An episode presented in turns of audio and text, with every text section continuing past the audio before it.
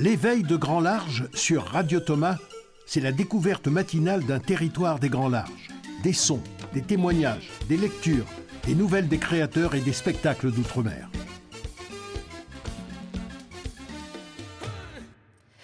Bonjour, c'est Estelle Laurentin pour l'éveil du Grand Large. Chaque jour une demi-heure pour accoster sur un territoire ultramarin.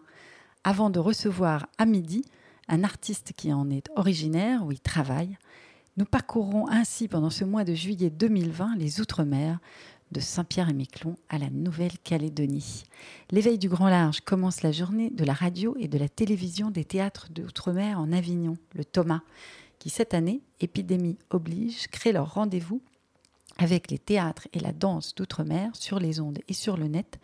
Vous pouvez donc nous écouter sur verbincarne.fr. Départ par un détour dans les vieilles rues d'Avignon avec notre chroniqueuse Marie-Cécile Drécourt. Puis nous irons aujourd'hui à La Réunion. Nous écouterons la carte postale sonore envoyée par la compagnie Lolita Monga, compagnie invitée du Thomas, le théâtre d'outre-mer en Avignon 2020, et que nous recevrons à midi pour nous parler de son spectacle dans l'émission La tournée des grands larges. Pour terminer notre passage à La Réunion, nous écouterons la sélection de musique de Stéphane Galland, animateur d'une émission dédiée aux musiques noires sur Radio Grenouille 88.8 à Marseille, notre partenaire. En conclusion de cet éveil, nous accueillerons comme chaque matin Greg Germain, directeur du Thomas, qui nous présentera les rendez-vous à ne pas manquer aujourd'hui, spectacle, documentaire ou interview sur la télévision du Thomas. Place tout d'abord à notre ancrage avignonnais, le point de départ et l'arrivée de toute cette aventure. C'est avec Marie-Cécile Drécourt, créatrice du podcast Esperluette dans le Vaucluse. Elle nous emmène parcourir l'histoire de la chapelle du Verbe incarné, le théâtre qui abrite le Thomas, avec l'architecte Michel Sylvestre.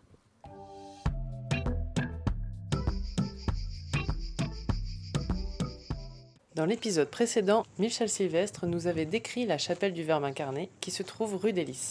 Michel, quelle place avait la rue des dans Avignon à l'époque de la construction de la chapelle du Verbe incarné?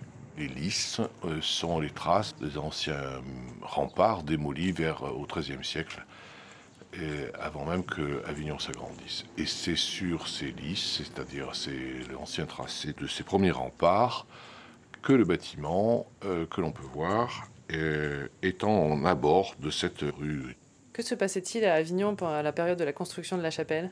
Alors qu'est-ce qui se passait à Avignon? Au plan architectural, Avignon était un vaste chantier. Un siècle de construction à Avignon a donné un caractère parfaitement classique euh, que l'on voit aujourd'hui la grande période médiévale a été, euh, comme on le disait à l'époque, euh, modernisée. C'est ainsi qu'un grand nombre de façades médiévales ont été modifiées, c'est le cas du temple Saint-Martial. C'est enfin euh, un théâtre de construction et de recherche, classique italianisante, mais surtout de recherche de stéréotomie, l'exercice de l'emploi de la pierre par la construction de voûtes, voûtes plates, voûtes très moulurées. Et c'est ainsi que ces bâtiments, encore euh, visibles de nos jours, euh, émerveillent les visiteurs. Qu'est-ce qui fait qu'Avignon est une ville si unique finalement? Cette ville est exceptionnelle pour plusieurs raisons. Tout d'abord, euh, c'est sa digestion architecturale qui est le reflet d'une longue histoire politique, religieuse, qui s'est largement ouverte à l'Europe, et si euh, des deux grandes périodes que l'on peut retenir d'Avignon, celle des papes, qui quand même s'en vont au XIVe siècle, et puis cette période de l'Altera Roma, c'est-à-dire euh, cette contre-réforme, où là, sur des emplacements déjà existants, la digestion urbaine ont fait que les congrégations ont pu s'installer, et redonner une vie économique, religieuse, universitaire à la cité. En dehors des très connus Palais des Papes et Pont d'Avignon, que faut-il absolument voir à votre avis si on visite la ville? Oh, écoutez, toutes les rues montrent euh, des curiosités à Avignon. L'oratoire, qui est un bâtiment euh, absolument majestueux et que l'on découvre dans l'axe de la rue Saint-Agricole, pour la partie 17 et 18e. Vous avez un nombre de bâtiments euh, qui ont été bâtis tout au long du grand siècle. Et on peut aussi voir euh, le siège de l'Académie de Vaucluse, les façades de la chapelle des pénitents noirs, aussi gracieuses que ses décors intérieurs? A une telle liste que j'invite nos touristes et amoureux de notre ville de découvrir euh, ces joyaux. C'est vrai qu'Avignon est un, théâtre, si je puis dire, euh, et un décor que chacun apprécie.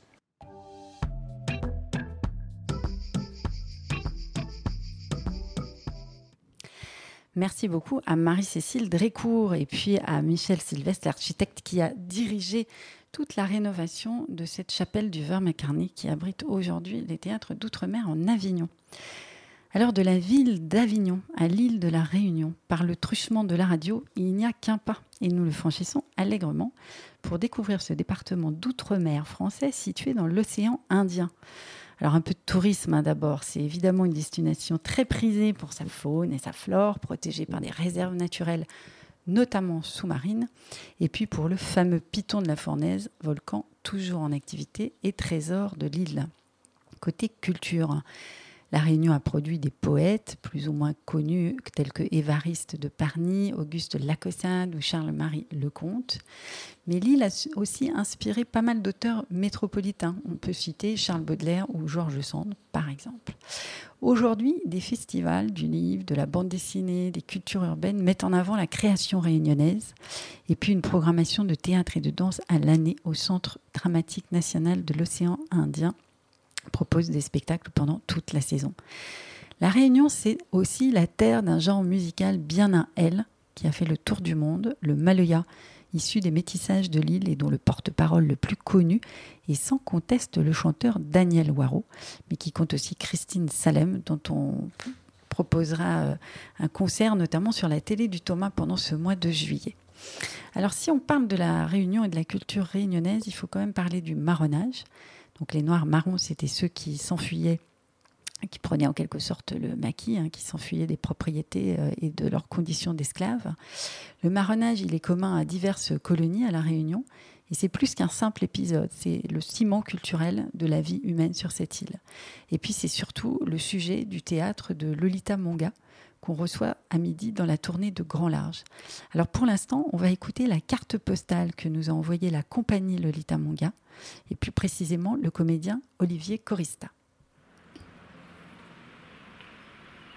Bonjour à tous, je m'appelle Olivier Corista, je suis comédien dans la compagnie Lolita Monga et j'ai le plaisir de vous accueillir ici, au cœur du cirque de Salazie, dans le lieu inauguré par la compagnie en 2019 qui s'appelle la MAP, M-A-P-E, MAP comme Marapuldo, qui est le nom de l'îlette dans lequel nous nous trouvons. Ce lieu, qui est un lieu de résidence, a pour vocation d'accueillir différents artistes multidisciplinaires, des plasticiens, des musiciens, des compagnies de théâtre, dans des résidences nous voulons en partage avec la population locale. Et ce lieu se trouve dans une ancienne école primaire de Marapuldo, dont vous voyez ici l'espace extérieur. Alors dans ce petit coin de verdure, ce charmant petit coin de verdure émergera bientôt un théâtre de plein air. Nous avons ici aussi des salles de stockage, des bureaux et une salle de répétition qui permet à Lolita de pouvoir répéter ses spectacles et qui nous permet aussi d'accueillir les artistes et de pouvoir les abriter en cas de mauvais temps. Car aujourd'hui nous avons de la chance, mais à Salazie il pleut souvent. C'est un lieu privilégié et très inspirant pour travailler puisque nous sommes entourés de montagnes, la tête dans les nuages et bercés au son des cascades qui s'écoule le long de la falaise.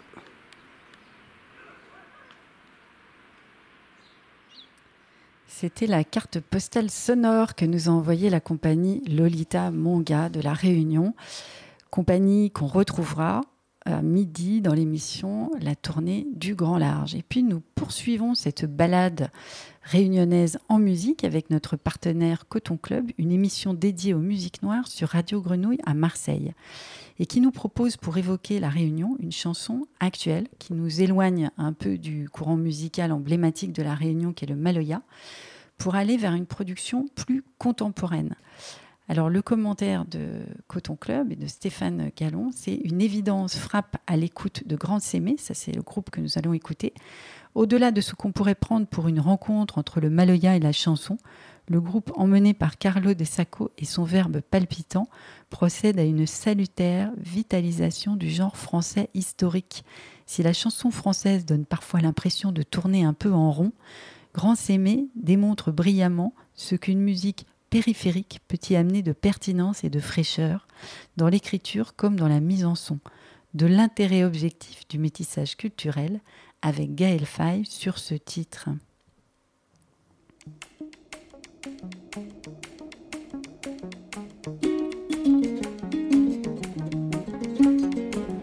J'habite actuellement dans une maison de retraite. C'est difficile de finir ainsi quand on a vu autant du monde. Est-ce que j'ai souri? Je sais que j'ai dansé devant vous. Je vendais des arbres en fer dans la rue des commerces. Je suis une éphémère que vos regards renversent. Les rues de Pretoria sont vides. Le vent s'étale dans les townships. Les allées de Jobourg ou celles de Pretoria ont un point commun,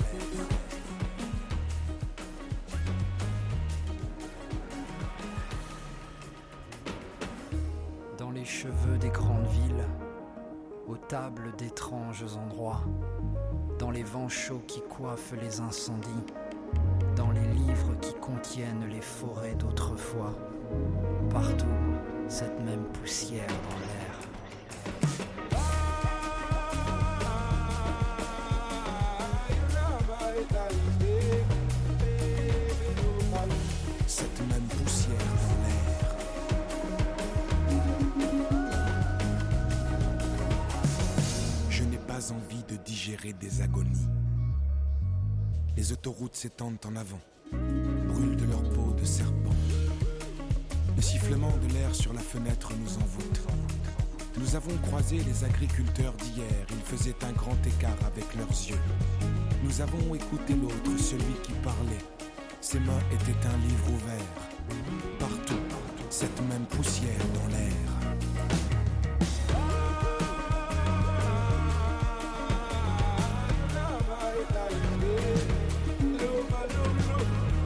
Cette même poussière dans l'air. Dans les vents chauds qui coiffent les incendies. Dans les livres qui contiennent les forêts d'autrefois.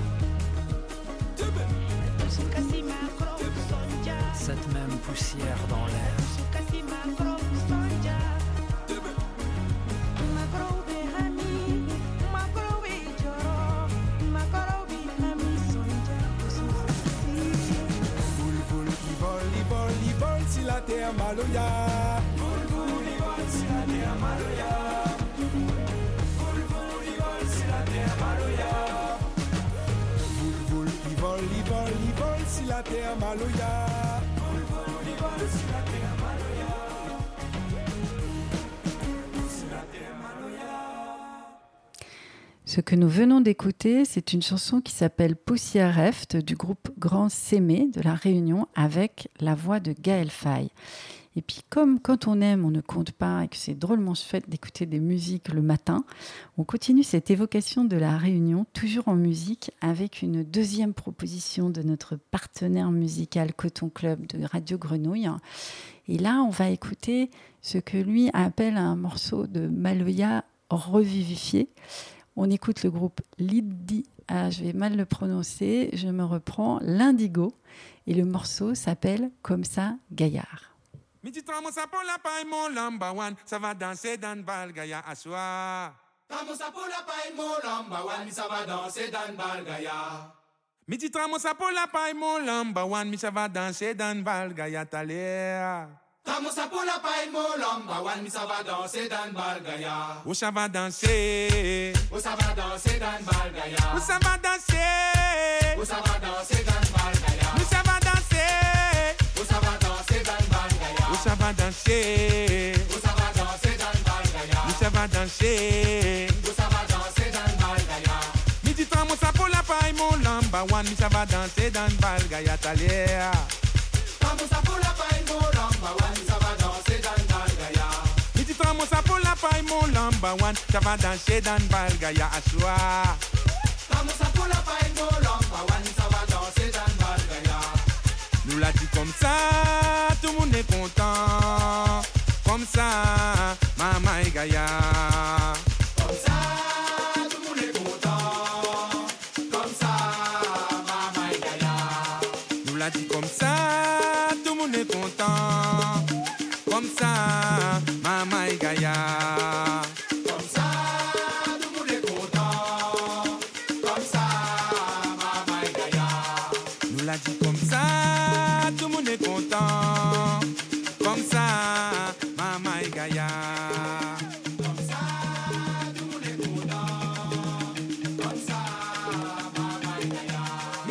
I pull up, I'm more number one. Cabana said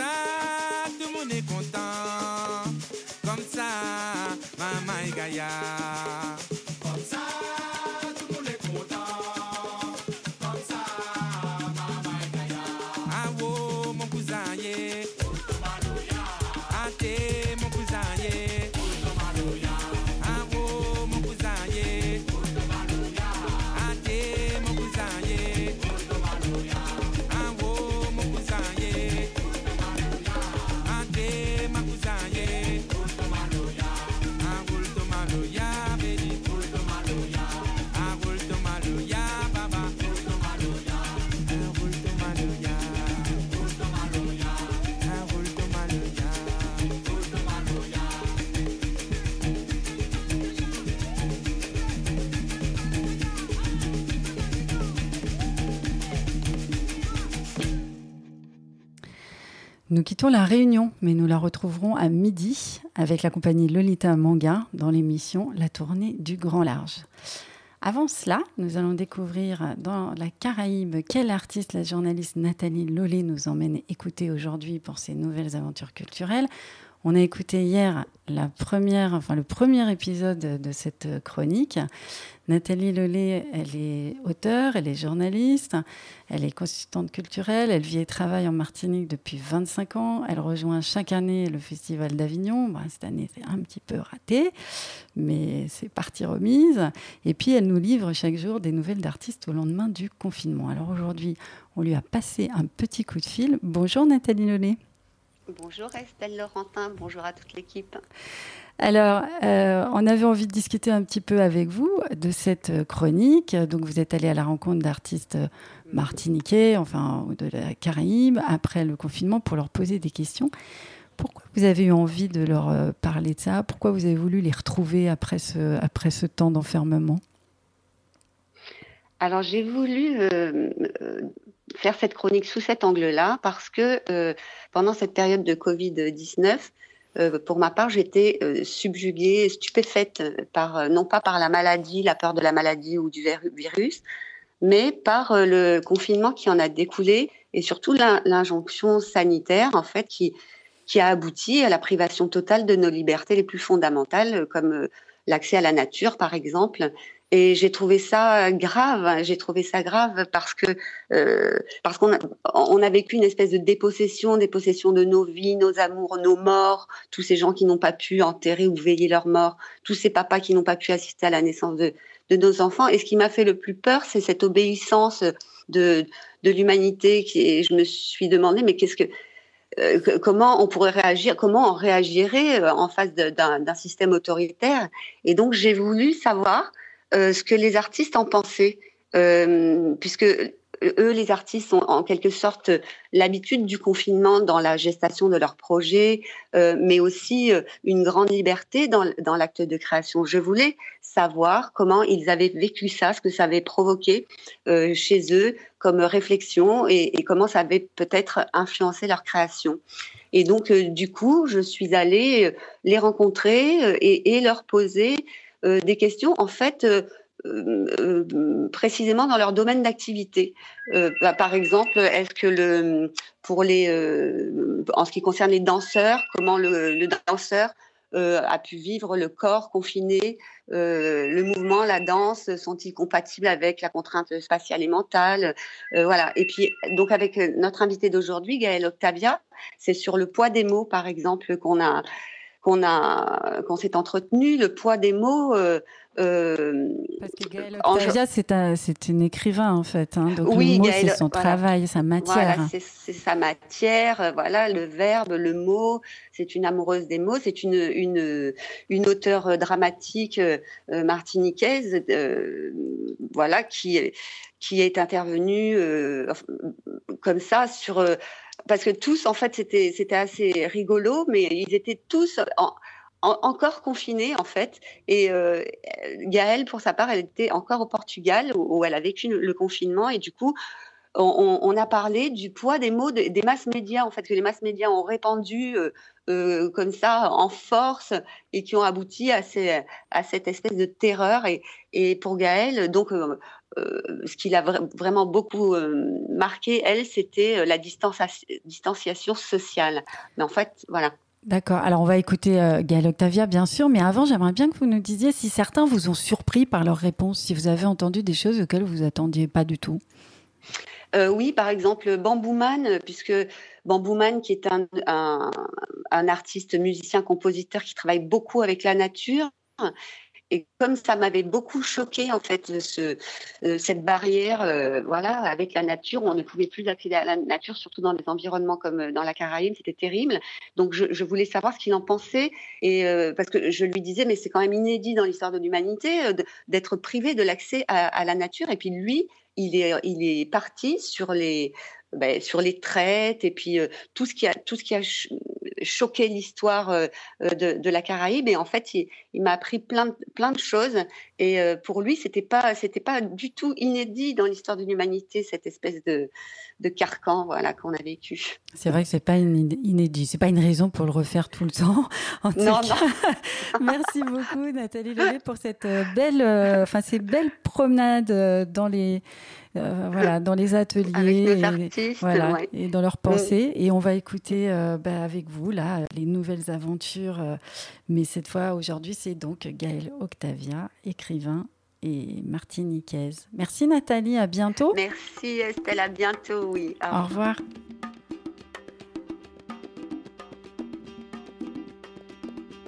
Les nouvelles aventures culturelles. Martinique, le monde d'après.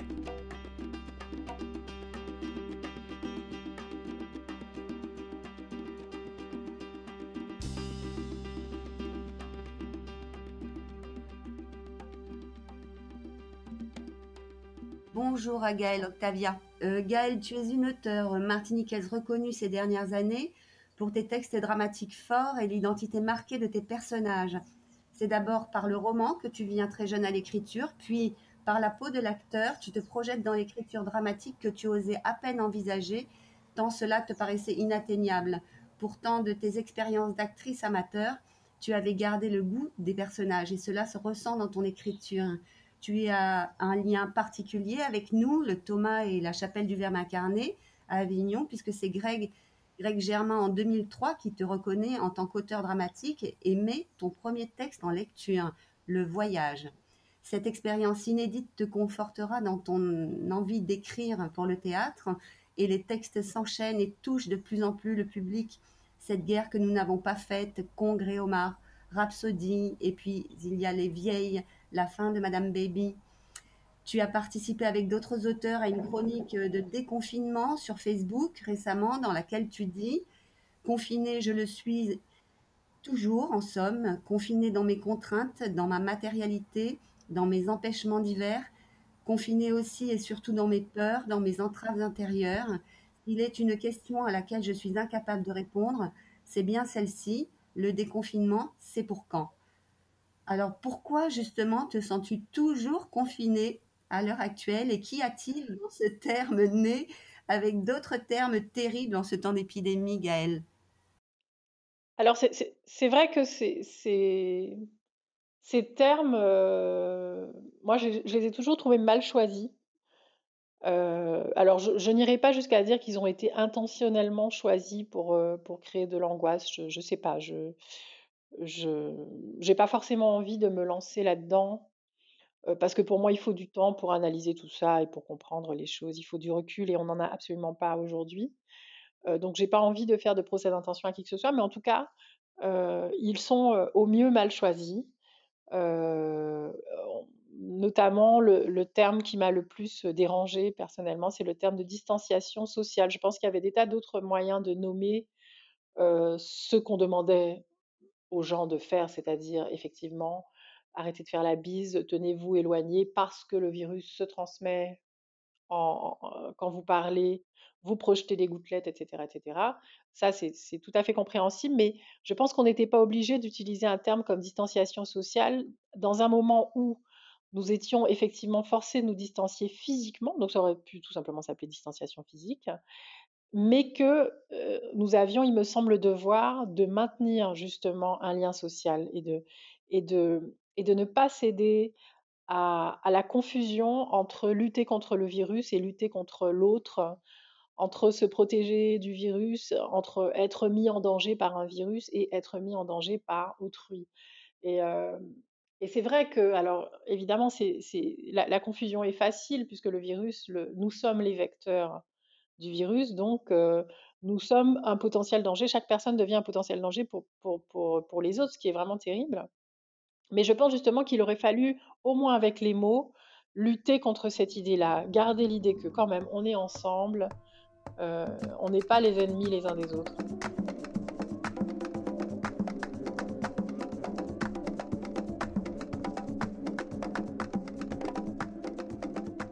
Prochainement, en ce qui me concerne, donc, euh, je vais sortir mon deuxième roman, toujours dans la collection Continent Noir de la maison Gallimard.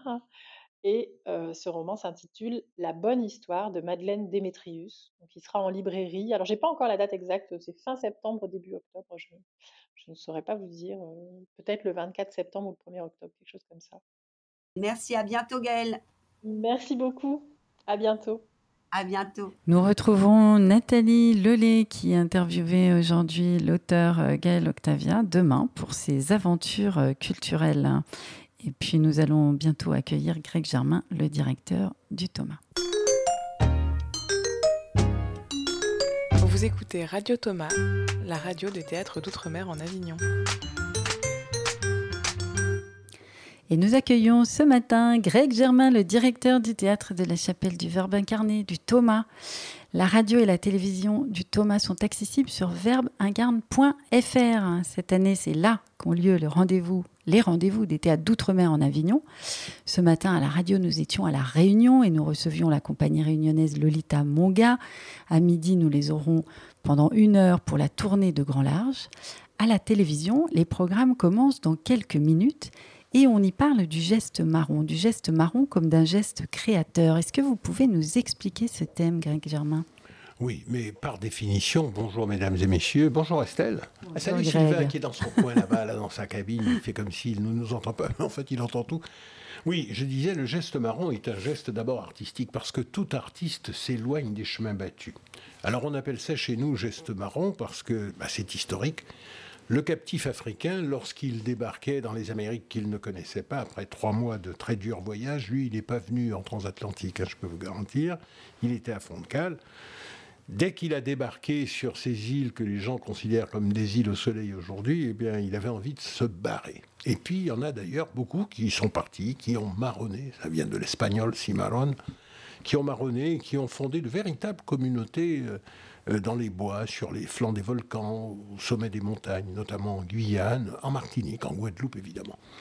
Ça, c'est d'abord le premier geste marron, s'écarter de ce que l'on voudrait que vous soyez, fuir son assignation, ne pas rester dans les sentiers battus. Et je crois que tout artiste, son geste créateur est d'abord un geste marron, véritablement. Enfin, c'est ce, ce que je pense. Et c'est ce que nous allons voir, n'est-ce pas, dans les trois spectacles que, que je vais commenter tout à l'heure avec, euh, avec je ne sais plus qui, euh, Sylvie Chalaille, mais en tout cas, les spectacles que vous allez voir aujourd'hui et qui concernent cette thématique vont être analysés après par euh, Sylvie Chalaille et, les intellectuels du CFA, la Sorbonne Nouvelle, etc. Et puis aussi, ils vont être peut-être aussi mieux analysés. C'est toujours sympa d'avoir des intellectuels qui nous disent ce qu'on vient de voir. Parmi les intellectuels d'aujourd'hui, il y aura Patrice et Lydie Kozak de la chaîne La Première qui va nous commenter donc en effet les trois pièces qui sont programmées aujourd'hui sur la télé du Thomas sur Geste marron, geste créateur. Alors ensuite, on fait un petit pas de côté par rapport à cette euh, thématique et euh, on passe dans les escales de la télé du Thomas à partir de 17h et là on voit plutôt des documentaires. Oui, c'est la fameuse escale, hein, l'heure du pas de côté, de la drive des esprits, comme on dit chez moi, c'est-à-dire des, des balades du, pas de côté, du détour de l'école buissonnière. C'est ça l'escale véritablement. Et aujourd'hui, il y a une escale qui est plutôt, euh, plutôt costaud, puisque c'est une escale que nous allons faire par euh, Ravensbrück. Je ne sais pas si vous vous souvenez de ce terrible camp qui était réservé aux femmes aux femmes ziganes, aux femmes prostituées, aux femmes allemandes, celles qu'on considérait comme les hontes de la nation, et qui avait été mis en place par euh, euh, ce bon docteur Goebbels, je crois, ou un truc comme ça, Ravensbrück. Et une dame y est allée, qui s'appelle Germaine Tillon, et qui a d'ailleurs retrouvé sa mère. Mais je vous explique tout ça, et puis elle a écrit une opérette. Le Verfügbar, ça signifie quelqu'un qui fait tout, l'esclave. Elle a écrit une opérette, et finalement, c'est assez, assez drôle. Pas facile pourtant d'être drôle avec ce sujet. On lui tire euh, notre chapeau. La journée se termine complètement différemment sur un spectacle rassembleur et singulier qui vient d'Afrique du Sud. Ah Oui, euh, oui, parce que je, crois que c'est Via Canana. Le Via Canana, c'est l'explication par les Sud-Africains aujourd'hui qu'il n'y a plus le régime de l'apartheid, mais quand il y avait l'apartheid, chacun était chez soi, et je vais dire, euh, les gens comprennent mieux ce qu'ils sont et qui ils sont, là où ils peuvent aller, là où ils ne peuvent pas aller. C'est la fameuse assignation. Mais quand tout est libéré comme ça, lorsqu'un peuple a été soumis pendant plus de 50 ans, euh, eh bien, il faut retrouver cette liberté, il faut savoir l'apprécier, et c'est ce dont parle Via Canada, à travers de la chorégraphie, à travers des danses, à travers des films aussi, puisque dans ce spectacle, tout ça rentre en jeu. Un spectacle assez festif finalement auquel on nous invite ce soir. Craig Germain, nous allons vous retrouver dans quelques minutes pour la présentation de la première pièce de cette journée sur le geste marron avec Sylvie Chalaille. Alors cette première pièce, c'est Samo, A Tribute to Basquiat. Est-ce que vous pouvez nous dire un mot de cette pièce?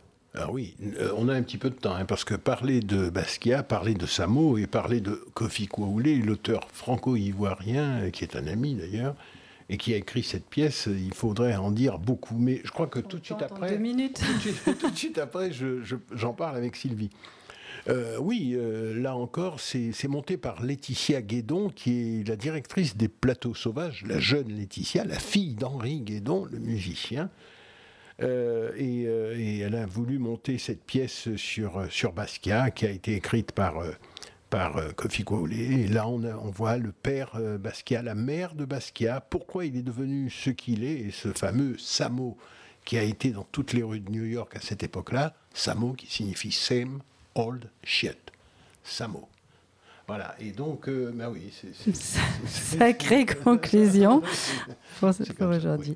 Merci beaucoup, Greg Germain. Du coup, on vous retrouve pour une explication plus longue et plus approfondie de cette pièce Samo, A Tribute to Basquiat avec Sylvie Chalaï. Vous écoutez L'éveil de grand large sur Radio Thomas, la radio des théâtres d'outre-mer en Avignon.